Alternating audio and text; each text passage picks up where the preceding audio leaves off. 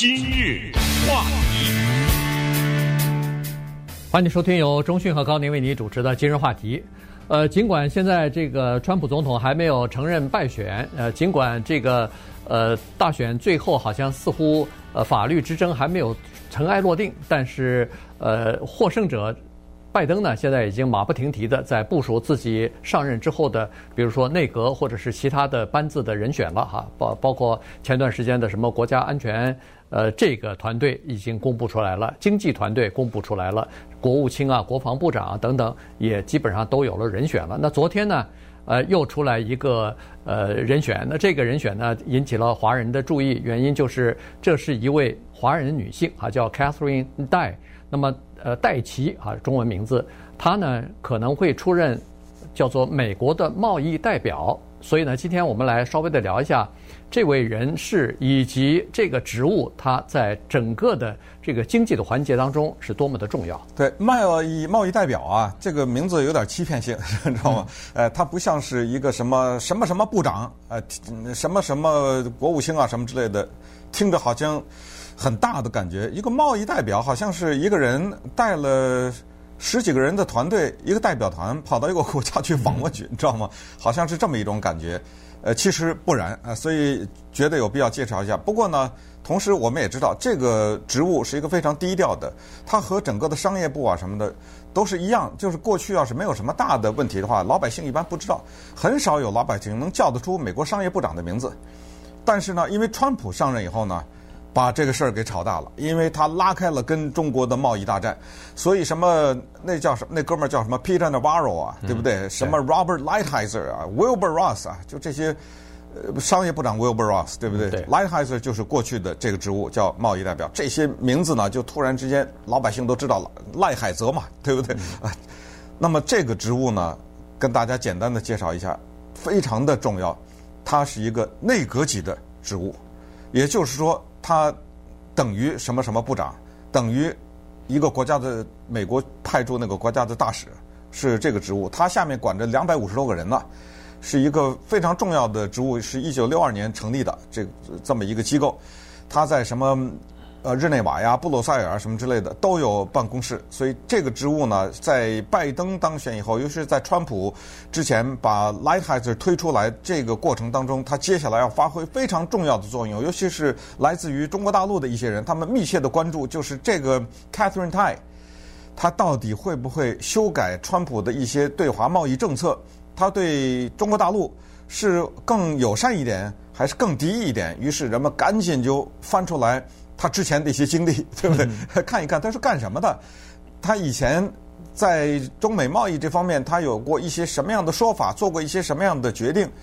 然后再加上他个人的一些背景，这是哪来的呀？是什么地方呢？啊，现在我们就给大家呃逐一的介绍一下，就是他是来自于台湾的人的后代啊，是一个非常优秀的华人女性。如果她被参议院听证通过的话，她将是再次在我们。接连听到的打破历史，是美国历史上第一个女性的贸易代表。那当然，因为这是一九六二年成立，那就是从一九六二年成立以来第一个亚裔的女性，就或者有色人种的女性的贸易代表。对，呃，基本上没什么太大的问题。原因就是说，呃，很多人都可能会提出一个疑问来说：哎，这还没有提名呢，这个只不过是媒体传出来的说。这个拜登可能会提名，但是这个呢是美国政界的一个基本的做法，就是当提名之前啊，呃，这些 总统当选人啊，他都会事先放风出来，然后让媒体先登出来试探一下，就是各方的反应，试试水温。啊，对。但实际上呢，这个人选基本上就是十拿九稳的，就基本上就定了哈。只不过他是试一试看民众的反应怎么样，党内的反应如何，那么共和党的反应又是如何，所以呢。呃，到目前为止，在民众当中，以及在呃这个民主党当中，哈、议议员啊，什么高层啊，什么的，基本上都是一致赞成的啊。呃，恨不得在国会议议员当中，是在好像十一月二十三号的时候，赵美心还有其他的几位这个女性的国会议员都是民主党人啊，专门写信给那个拜登呢，就是希望他提名这个戴琪作为美国的贸易代表哈，所以。呃，从党内来说，基本上没问题。那这样的话，大概就没问题了。至于参议院能不能通过，那是另外一个另外一个问题啊。所以呢，从目前这个状况来看呢，基本上参议院大概也会通过。原因就是他为什么会得到这个职位，是因为他在美国和加拿大、墨西哥三方谈判的这个过程当中呢。他的这个居功至伟啊，最后达成一个两党都能够接受，而且是高票通过的这么一个三方的协议。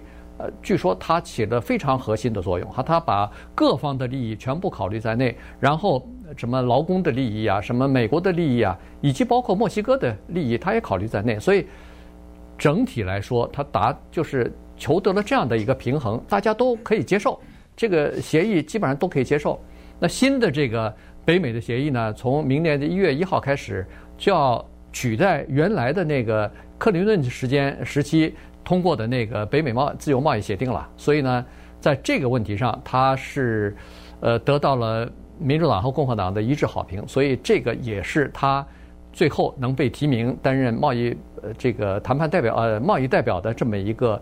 挺关键的这么一个一个事情了。嗯，他是算华人的第二代了。刚才讲过，父母都来自于台湾。他本人呢是出生在美国的康乃狄克州。一般的来说，我们也了解这样的一个家庭的孩子，中文就别说提了，对不对？呃，基本上因为后来在他的上学的过程当中，跟中文一点关系都没有，所以我们会想到什么骆家辉啦。赵北新呐，就这种人嘛，对不对？呃，有着华人的名字，长得华人的样子，但是那个中文讲不了五句。呃，他不一样。他小的时候呢，父母一直带着他，比如什么寒暑假什么这个，就去台湾去，呃，经常回台湾，所以他的中文很好。再加上父母的刻意的培养，他生在 Connecticut 康乃狄克州，但是却在美国首都华盛顿长大。这个人呢，有一个东西特别值得介绍，就是有有抱负、有理想的人。怎么证明呢？因为他身上挂着耶鲁大学和哈佛大学的法学院的学位。嗯，这个是美国顶级的学府了吧？对不对？他在这两个大学毕业，说从事一点什么法律方面的工作，弄得个百万、几百万的年薪，那是肯定的了，对不对？他要是从事。民间的这种法律的工作的话，那绝对的是过着非常富有的生活。但是他毕业以后就直接投入到政府工作当中去，就是在美国啊，各个这个贸易机构啊什么之类的。可见他在哈佛和耶鲁的时候，他这些法律可能都是什么商业呀、啊、贸易这种有点关系的啊。所以他直接进到这儿，四十五岁了，一路在美国的众议院呐、参议院呐等等，就是很多的委员会里面，他都是高级顾问。也是拿着一份薪水，但是可以想象，这个薪水一定比私人律师事务所不知道低多少倍了。你看，他到了四十五岁，创造了美国历史，成为美国历史上有史以来第一个贸易代表，年薪十几万，十二万八，而且这十二万八中间还加着有奖金呢。所谓奖金就看你的表现了嘛，对不对？所以这样的人，你可以想象，他都是有理念的，而且呢。他在这个中文方面，由于做了很大的努力，他还在一九九六年到九八年，我这一说都很，就二十来岁的时候了，恨不得，对不对？对。那个时候呢，以耶鲁大学的一个交换学者的身份，在中国的广州中山大学教英文。这两年，我觉得对他的中文帮助应该很大啊，因为他人就住在中国大陆，所以呃，中文的程度进步的很快。所以在介绍这个人的时候，你看那个美国主流媒体没有一个不顺便提一句，他有。流利的中文的本事，对吧？对。呃，这个介绍，这其他的牙医什么的，一般都不提这句话。我都不知道那个卡姆拉哈瑞斯还会不会讲印度话，可能还会讲一点吧，对不对？呃，所以呃，这是他的一点。好，那么接下来有个特别重要的问题，大家很关心，可能呃也想知道的就是，对中国是好消息还是坏消息啊？这个人的任命，呃，等一下回答这个问题。今日话题。欢迎继续收听由中讯和高宁为您主持的今日话题。这段时间跟大家讲的呢是拜登啊，即将要这个提名的一位人选，就是来做美国的贸易代表啊。这位是华人 Catherine 戴呃戴琪啊。那么呃，他上任之后啊，恐怕要处理的问题是非常多的，尤其是大量的这个遗留的问题哈。这个主要是因为拜登和川普两位。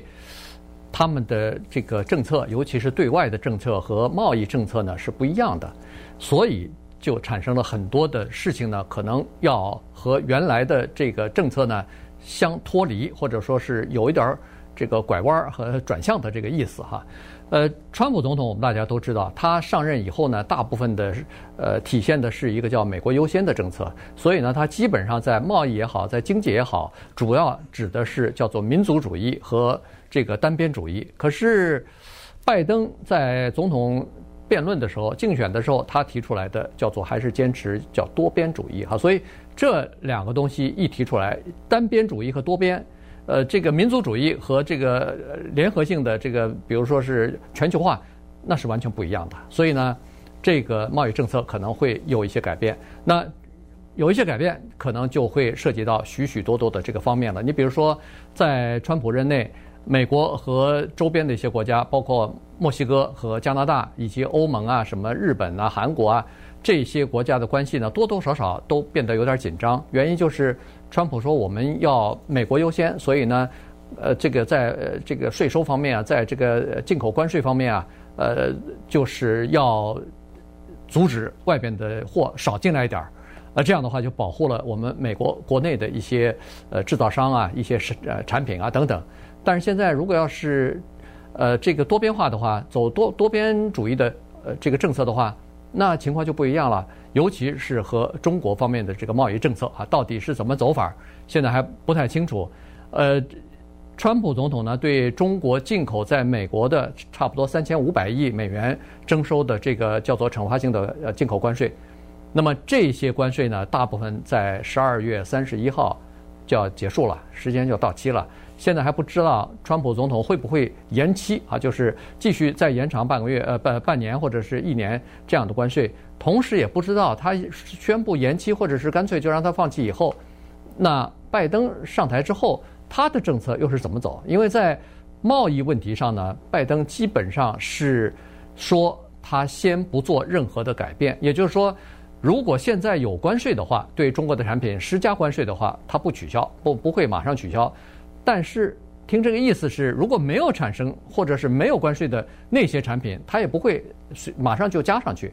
所以呢，他是采取，他说是先看一看美国的这个国内的情况稳定之后，我再来考虑和外国的这个贸易交易的问题。嗯，那于是说了这么多，咱先看看他中国。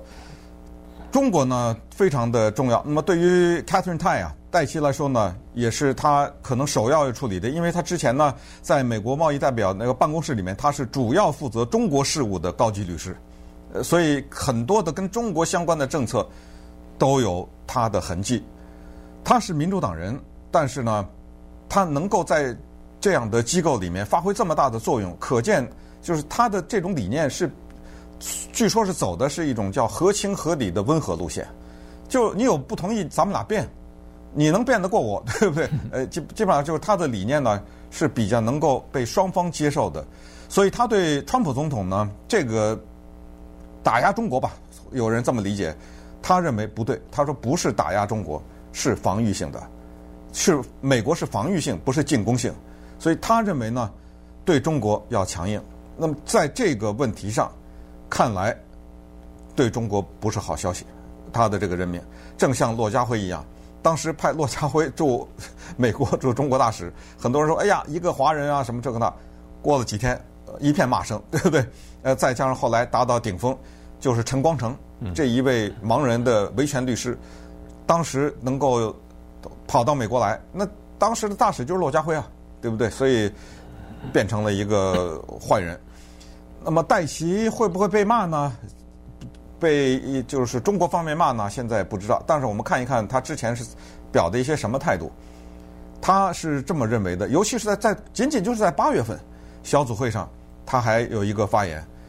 他说：“中国这个国家呢，是一个不守规矩的国家，所以对于中国要有两种办法对待它。第一呢，就是要强硬，不能轻易的让步；再一个就是要让这个国家守规矩。”所谓不守规矩，就是在中国加入到世界贸易组织之后，有很多的做法是中国答应的，但实际上没有按照所答应的这样做。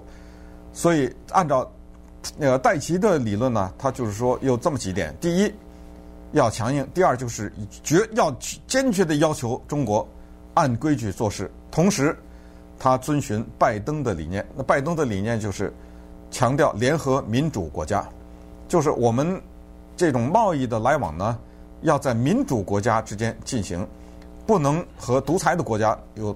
就是再说的老百姓更白一点，就别养肥了他。你像戴奇在新疆这个问题上也有明确的看法，那他之前也明确的表示，就是有一些所谓啊，就是他们认为是新疆劳改营地制造的东西不能啊，美国不能有跟这方面有任何往来，不能进口啊，不能什么的。那要是同时要捍卫民主的这种生活方式，不能让贸易来压民主。比如说，哎呀，这个东西你要这么做的话，会损失啊，会有经济的损失。那没办法，那但是不能姑息一些对对于民主打压的做法等等，所以介绍了这么一大堆背景呢，还是强调，就是很可能他对现在的中国来说，从贸易上来说未必是一个好消息。嗯，呃，刚才说了，就是他认为川普总统的这个呃税收啊关税关税这个问题呢是叫做防御性的。呃，他说我们要攻守兼备哈，然后要更具进攻性啊，所以刚才所说的联合欧盟啊，联合这个呃美国的在呃东方的或者是欧洲的一些盟友来遏制中国呢，这个看来是他所要采取的一个策略了哈。呃，他说的你听上去也是很有道理，他就是说，第一，我们为了要减少对像中国这样的国家的产品依赖呢，必须要在民主自由的国家里边有一个生产链。他说，一开始的时候呢，可能会这个成本会比较高一点，因为都知道为什么要到采购中国的商品，就是因为便宜嘛。呃，但是呢，他说一开始付一些这个高稍微高一点的价格呢是有帮助的，原因就是说它会帮助欧洲和美国的制造业的恢复，因为。当美国的制造业突然发现说，我的订单，我生产的东西有人买的时候，那它就会生产。那么大量的生产以后呢，那生产的成本就会降下来哈。所以呢，它是从这个角度呃来考虑的哈。另外呢，它就是说这样的话呢，可能会增加欧洲和美国的叫做呃制制造业方面的这个竞争力哈。所以呢，它是从这个角度呃来来出发的。这样一来的话呢，就可以减少。呃，美国在中国的这个等于是依赖了，除了这个其他的商品之外，你看在疫情期间，他也发现说，个人防护和医疗防护的呃物品啊，很多都是从中国制造的。他说不行，这个要大力大量的要减少，否则的话，我们很多的产品必须要以仰仗中国的进口。这个对美国的这个呃公共卫生来说，对美美民众的这个健康来说，卫生来说，都是一个非常大的风险啊。所以呢，他是。主张在美国国内要生产这些东西。嗯，呃，有些人呢觉得他的提拔也好，或者说呃他的成长也好，速度比较快哈。但是我觉得他是用自己的努力获得了今天的这个荣誉吧。呃，我们在不久以前曾经介绍过吴凤琴呐，对不对？对。呃，她是美国职业棒球历史上有史以来第一个女性的，而且是亚裔的，而且是华人的一一支棒球队的总经理啊，对不对？那现在呢，嗯、呃，戴琪又成为美国的贸易代表，而且接下来的不知道他多久了，对不对？就算是四年吧。呃，在接下来的这段时间呢，他还要面对一个很麻烦的问题，就是他是华人，他还要处理对华人的问题，对不对？贸易的问题。所以，呃，通过今天的介绍呢，我们会对他多一些了解以后。那么接下来，在这个基础之上，在这个背景之上，我们就观察他接下来怎么来打一张一张的那些牌，墨西哥呀、日本啊、加拿大呀、欧洲啊、中国啊等等。